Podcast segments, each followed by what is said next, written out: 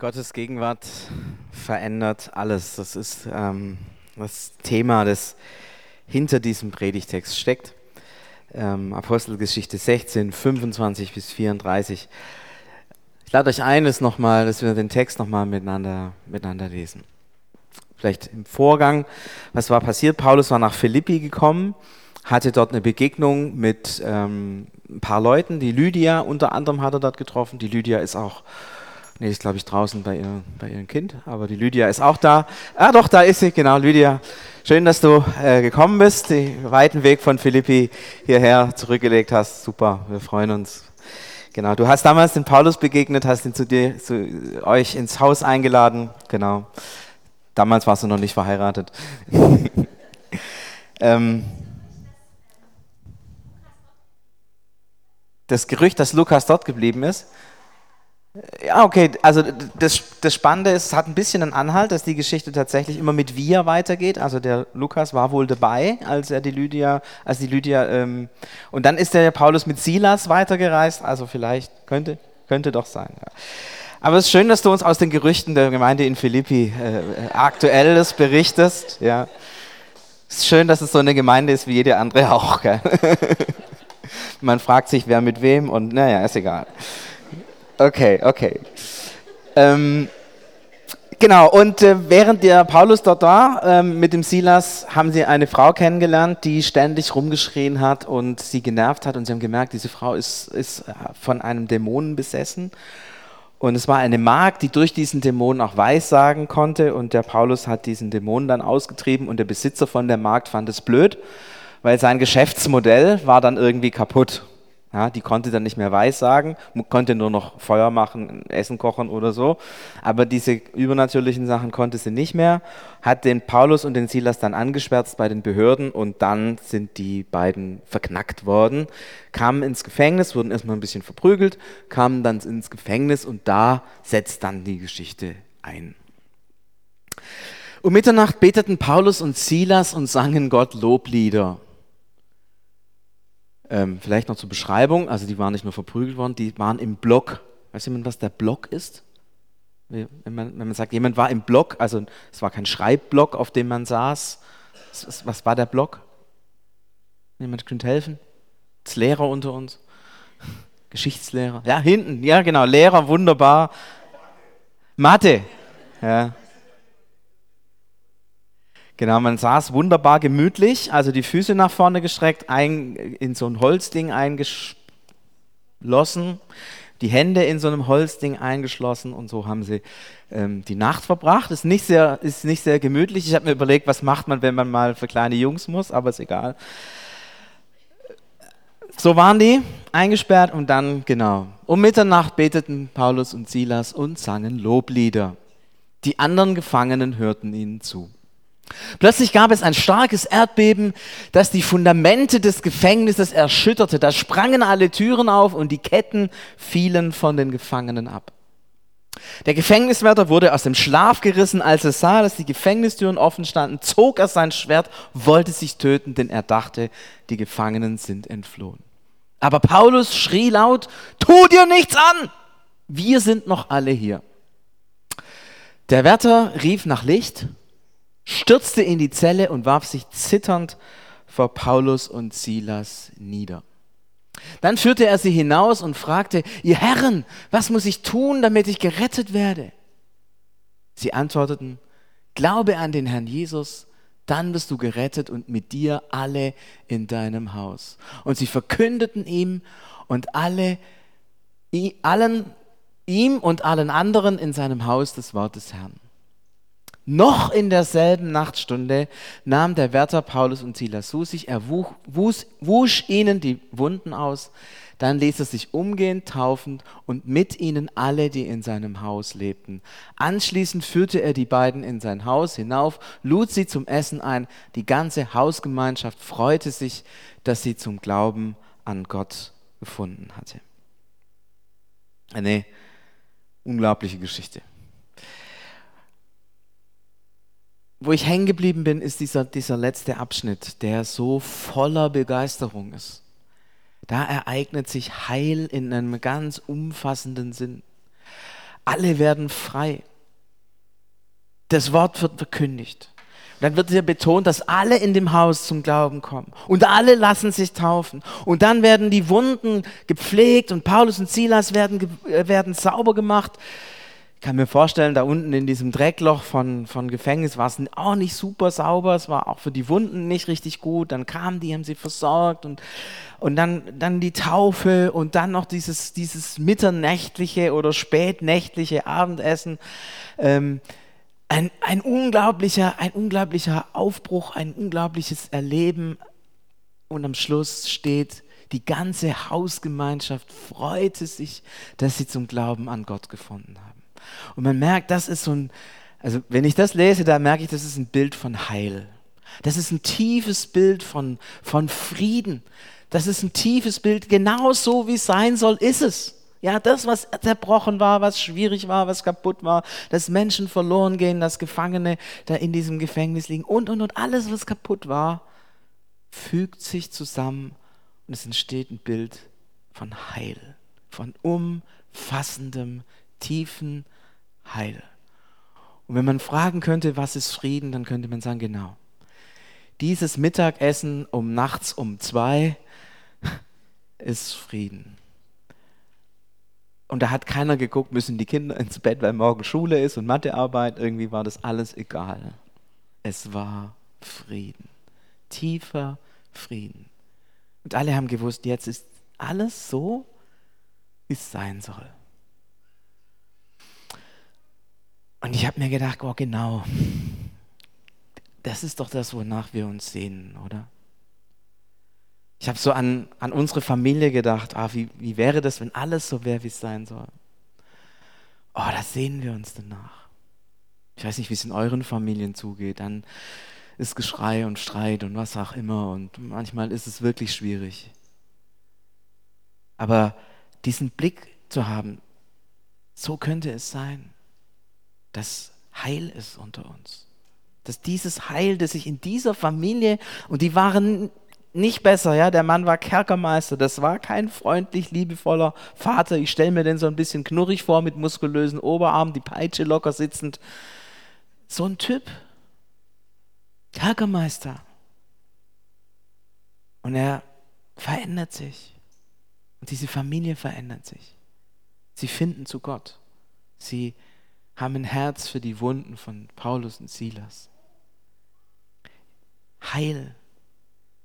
Wie wäre das, wenn in unseren Familien dieses Heil sich ereignen würde? Wie wäre das, wenn da, wo du morgen um diese Zeit bist, an deinem Arbeitsplatz vielleicht oder in der Schule oder an der Uni, wenn da sich dieses Heil ereignen würde? Wenn da plötzlich dieser Frieden wäre? Wenn da plötzlich es möglich wäre, von Jesus zu reden.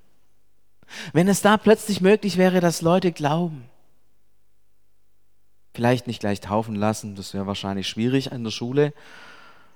Wobei irgendein Bädchen wird sich vielleicht schon finden. Wie wäre das, wenn das, was sich da ereignet, auch sich unter uns ereignen kann? Ganz ehrlich, ich sehne mich da danach diesen Frieden, dieses Heil in unseren Bezügen zu erleben, in unseren Situationen, in unserem Alltag. Und für die Kerkermeisterfamilie war das kein Feiertag, zumindest nicht vorher. Es war irgendwie ein Alltag, es war irgendwie ganz normal. Und plötzlich war alles anders. Ist da nicht auch bei euch diese Sehnsucht? Da, wo ihr seid, in euren Bezügen, dass sich dieses Heil, von dem wir da lesen, ereignet, dass die Leute sich freuen, miteinander essen. Und das ist immer so, gell? Wenn dann die Leute miteinander essen, das hat dann immer so einen Hauch von Himmel. Es ist wie wenn Jesus mit den Leuten ist. Da verändern sie sich und wow.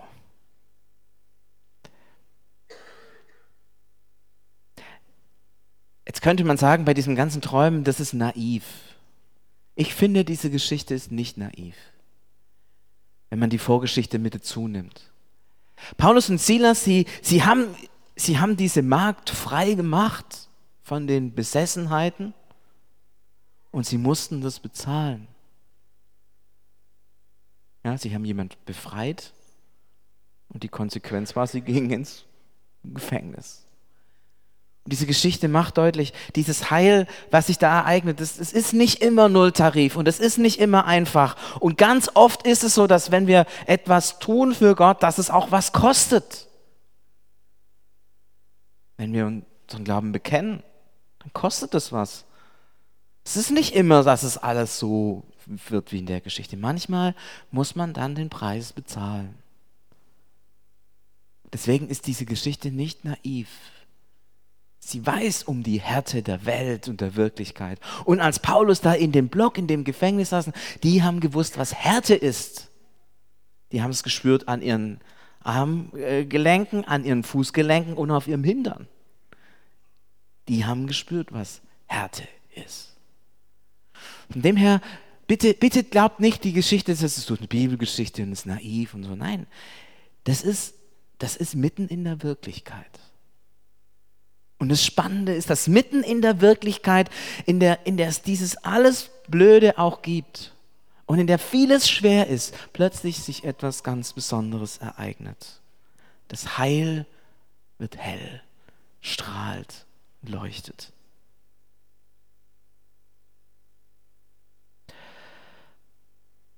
Was ist das Geheimnis gewesen? Die fangen, so wird es da berichtet, die loben Gott, alle hören das und dann kommt dieses, dann kommt dieses Erdbeben. Da gibt es ganz viele Diskussionen, ja, das so war mit dem Erdbeben und ob das wirklich ist. Und weil am nächsten Morgen kommen ja die, die Stadtoberen und lassen den Paulus frei und die haben ja gar nichts mitgekriegt von dem Erdbeben. Also es müsste ein lokal begrenztes Erdbeben gewesen sein. Ähm, jetzt stellt ihr euch so eine antike Stadt vor, das ist nicht so weitläufig wie Stuttgart. Ja, das ist alles ungefähr das Hospitalviertel, vielleicht ein bisschen mehr. Das ist Philippi. Philippi war groß, aber nicht riesig. Die Wahrscheinlichkeit, dass ein auf ein sozusagen auf ein Gefängnis begrenztes geologisches Erdbeben sich dort ereignet, ist relativ gering. Ihr kennt ja das mit den Erdbeben, ja? Also da sind irgendwelche Platten, die aneinander reiben und so, in vielleicht zwei, drei Kilometer Tiefe. Wenn das passiert, strahlt es immer aus. Das sind, das sind ja äh, Schockwellen, so, so äh, Wellen, die da dann aus, sich ausbreiten. Die Wahrscheinlichkeit, dass diese Wellen sich konzentrieren auf ein Haus, das vielleicht ein Viertel so groß ist wie der große Saal hier. Ah, sagen wir mal, das ist ein bisschen gering. Hätte man in Philippi gemerkt, da war ein Erdbeben in der Nacht. Ich glaube auch gar nicht, dass es hier echt umgeht, dass sich hier Türen schütteln. Weil, wenn es wirklich nur Türen gewesen wären und, und es ein Erdbeben gewesen wäre, dann hätten sich die Fesseln und die Ketten nicht gelöst. Ja, stellt euch mal vor, da ist jemand angekettet und dann kommt ein Erdbeben. Das ist wie wenn man ein bisschen hüpft oder so. Werden durchgeschüttelt. Äh, ganz ehrlich, Gehen da die Ketten auf? Ja, eigentlich nicht, oder? Dass Türen aufspringen, ja, weil sich der Rahmen verzieht, geschenkt, kann passieren. Was mit den Ketten? Die spannende Spur ist, in der Bibel kommen häufig Erdbeben vor. Aber das ist das Phänomen, wenn Gott selbst in diese Welt tritt, dann bebt die Erde. Die Erde bebt nicht, weil da drei Kilometer unten im Boden sich irgendwelche Platten verschieben, also in den biblischen Erdbeben, sondern da, be da bebt die Erde, weil Gott die Welt berührt.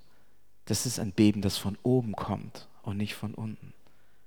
Weil Gott eintritt, weil Gott dieses Gefängnis betritt, dieses Haus betritt, weil Gott da ist. Darum bebt die Erde. Und darum springen auch die Ketten, weil wenn Gott kommt, werden Menschen frei. Wenn Gott kommt, werden Menschen frei frei. Da springen die Ketten. Da kann man einen nicht festhalten, nicht binden. Dass Paulus und Silas erleben es die Gegenwart Gottes in diesem Gefängnis, in einer überwältigenden Weise. Und, Paul, und der Lukas, der beschreibt es, indem er sagt, da war ein Erdbeben. Und wir alle, wir haben das nicht so, wir denken dann immer gleich so physikalisch, naturwissenschaftlich. Die biblischen Kenner wussten damals alle, Gott ist da. Die Erde bebt. Gott tritt ein. Macht die Menschen frei. Und es ist diese Gegenwart Gottes, die das Heil bringt und die alles verändert.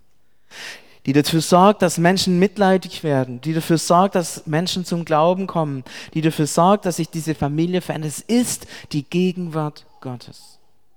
Und wenn wir Hoffnung haben für unsere Familien und für unseren Umfeld, für unsere Schule, unsere Uni, unseren Arbeitsplatz, dann dürfen wir echt Hoffnung haben, weil Gottes Gegenwart ist da. Was macht vielleicht den Unterschied zwischen damals und heute? Paulus und Silas, sie haben Gott gelobt, egal was kommt. Und ich, ich, ich würde das so verstehen, sie haben, ich hatte vor einiger Zeit ein Bild, da sah ich ähm, einen Garten, der war voll mit Dornen, Dornengestrüpp. Hat mich so ein bisschen erinnert auch an, die, an das vierfache Ackerfeld, also wo Jesus sagt, ich meine, es, sind, ist ein Mensch oder eine Situation wie so ein Acker, wo Dornen sind. Und da kann nichts wachsen, weil diese Dornen alles zudecken. So ist es eigentlich mit dieser Gegenwart Gottes. Sie ist immer da. Gottes Gegenwart ist immer da. Egal wo du bist, egal zu welcher Zeit. Gott ist immer gegenwärtig. Er ist bei dir, er ist in dir, er umgreift diese Welt. In jeder Situation ist Gott da aber wir sehen ihn nicht. Und das ist, das ist dieses Komische in uns, dass wir das, was wir sehen, für wirklich halten und das, was wir nicht sehen, für unwirklich halten. In Wahrheit ist es aber ganz andersrum. Die Wirklichkeit Gottes ist doch das, was besteht. Die Gegenwart Gottes ist das, was besteht. Wir wissen, dass diese Welt vergehen wird. Wir wissen, dass alles, was wir sehen, vergänglich ist. Wir wissen auch, dass wir eigentlich gar nicht so richtig wirklich sehen. Ja, ich sehe jetzt hier die, das bunte Kleid hier von der Andrea. In Wirklichkeit ist es aber gar nicht so. Weil da fällt irgendwelches Licht auf dieses Kleid, reflektiert es mit irgendwelchen Schwingungen. Meine Augen rechnen per, per Mini-PC aus diesen Schwingungen Farben raus. In Wirklichkeit ist es anders, oder? Kann man dann was korrigieren?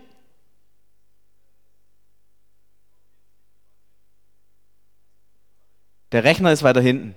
Ja, also die Augen sind nur die Rezeptoren. Ja, danke. Das heißt, das, das, sieht, das sieht in Wirklichkeit also gar nicht so aus. Rot oder blau oder grün. Aber wir meinen, das sei, ich hab's gesehen, das ist so. Die Wirklichkeit ist anders. Die Wirklichkeit ist doch, dass Gott überall ist und dass Gott in uns ist. Das ist die Wirklichkeit. Das andere ist sichtbar. Und was Paulus und Silas machen in diesem Gefängnis, sie, sie räumen diese ganzen Dornen weg. Sie tun all das weg, was sichtbar ist.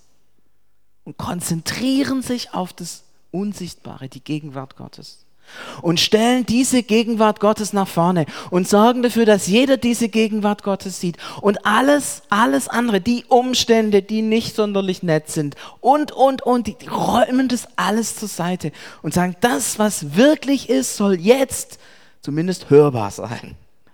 Das Lob Gottes. Und dann passiert etwas total Spannendes, dass da, wo sich das ereignet, Gott selber auf den Plan tritt, dass diese Wirklichkeit Gottes Kraft bekommt, dass sie sich ausbreitet, dass sie eine Dynamik bekommt. Ja, das ist, stellt euch vor, diese Dornen und da ist, da ist der Samen und der, der hat Kraft und der will nach oben kommen. Aber er, die, der Same ist nicht sichtbar. Man sieht ihn nicht. Da sieht man nur Dornen, nur Dornen. Und dann kommt einer her und reißt die Dornen mal weg und dann, dann, können, dann kann der Same wachsen. Dann entsteht was. Dann blüht es auf. Vielleicht hat Paulus und Silas, vielleicht haben die diesen Psalm gebetet. Preiset mit mir den Herrn, also mit den Gefangenen, und lasst uns miteinander seinen Namen erhöhen.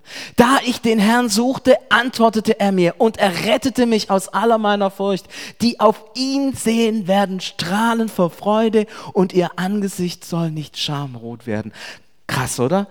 Das ist dieselbe Geschichte, wie Paulus und Silas da im Gefängnis erleben, formuliert tausend Jahre vorher in einem, in einem Gebet. weil diese Geschichte, die Paulus und Silas erleben, eine Erfahrung ist, die das Volk Gottes durch die Jahrtausende immer wieder gemacht hat. Machen wir noch einen. Jakobus, ja, Bruder von Jesus, also der kannte Jesus ziemlich gut, ist mit ihm aufgewachsen. Sucht Gottes Nähe, dann kommt er euch nahe. Sucht Gottes Nähe, räumt mal all die Disteln weg, all das Zeug weg und richtet euch auf und seht die Gegenwart Gottes. Nehmt sie wahr mit, mit, mit euren inneren Augen, dann kommt er euch nahe. Dann haben wir noch einen. Jeremia, einer von den alten Jungs. Ihr werdet mich suchen und finden. Denn wenn ihr mich von ganzem Herzen suchen werdet, so will ich mich von euch finden lassen, spricht der Herr. Ich habe noch einen. Amos ist so ein bisschen düsterer Geselle, hat ziemlich viel Gerichtspredigten gehalten. Er bringt es äh, in wenigen Worten sehr auf den Punkt. Suchet mich, so werdet ihr leben. Man könnte da noch ganz, ganz, ganz viele andere Stellen haben. Das Geheimnis, das Paulus und Silas da vielleicht gar nicht entdeckt haben, sondern von dem sie einfach überzeugt waren. Es ist immer, immer gut, immer gut, sich die Gegenwart Gottes bewusst zu machen. Und da, wo man das tut, gibt man Gott Raum. Kann er etwas verändern, etwas gestalten, etwas erneuern. Da, wo wir mal die Dornen und Disteln wegräumen und das, was man immer sieht, mal auf die Seite legen und sagen, in dieser Situation, Gott ist groß, Gott ist mächtig, er ist der, der Wunder tut, er ist der, der hier ist, er ist der, der über allem steht. Indem wir so beten, machen wir Raum, dass Gottes Gegenwart sich ereignen kann. Und es geht jetzt nicht, bitte versteht es nicht falsch, nicht um Psychotricks. Ja? Man könnte diese Geschichte ja auch als Psychotrick bezeichnen. Ja, positives Denken. Singst so viel Lobpreislieder, bis es dir endlich gut geht. Ja? Benutzt die Lobpreislieder um, als Stimmungsaufheller. Manche trinken ein Glas Wein oder zwei und manche hören Lobpreislieder. Nein, Leute, das ist, das ist nicht der Gedanke. Es ist nicht so, dass wir hier einen billigen Trick machen. Es geht nicht um positives Denken. Es geht darum, dass ich mir bewusst mache, Gott ist hier und er ist der Herr. Und er hat verheißen, versprochen. Da, wo wir ihn suchen, da, wo wir seine Gegenwart sehen und wahrnehmen unter uns, Raum geben,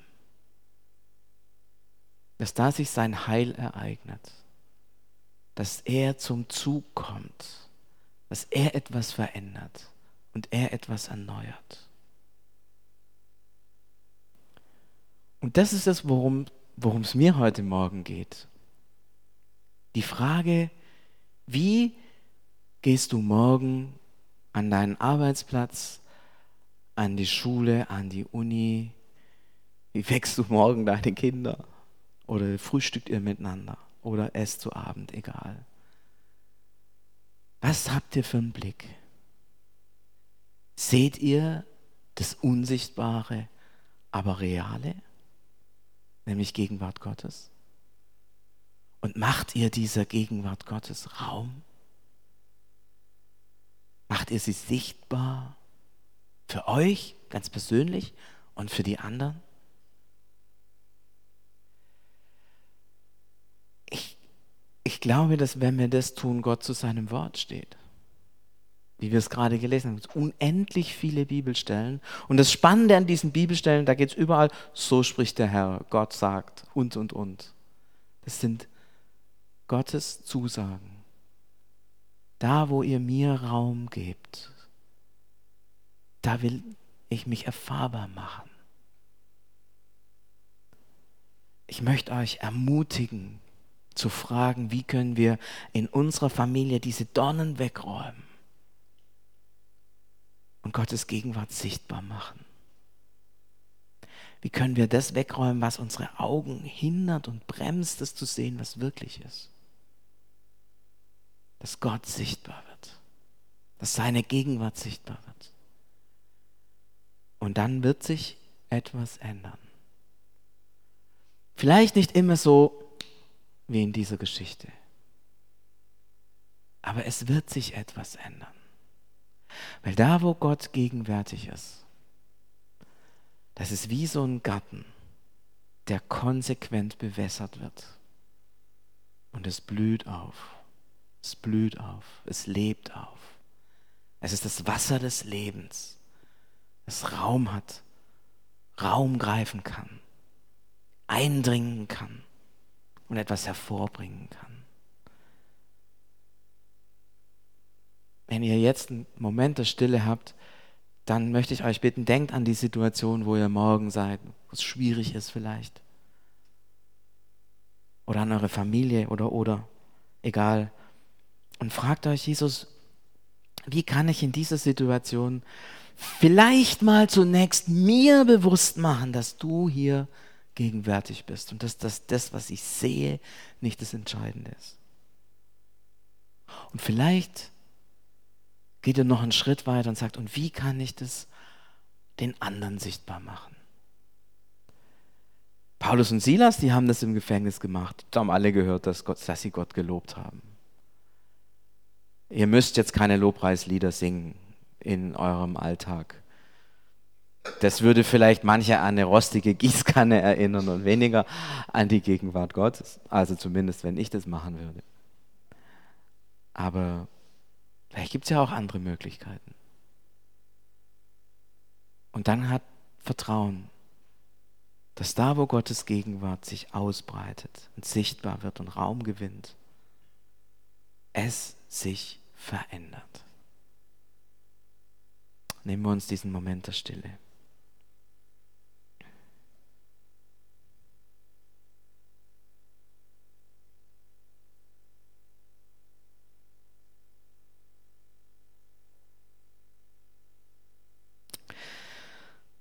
Jesus, du hast gesagt, siehe, ich bin bei euch alle Tage. Du hast gesagt, dass du in uns lebst. Das gilt immer und an jedem Ort. Und du bist ein allmächtiger Gott. Es gibt keinen Ort in dieser Welt und keine Zeit, an der du nicht gegenwärtig wärst. Wir glauben deine Gegenwart, dreieiniger Gott.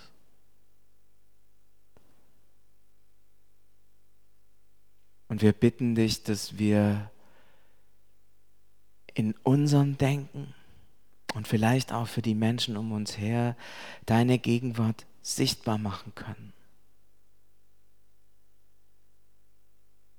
Denn wir glauben, dass da, wo das sichtbar wird, dass du da bist dass da sich die Dinge grundlegend ändern.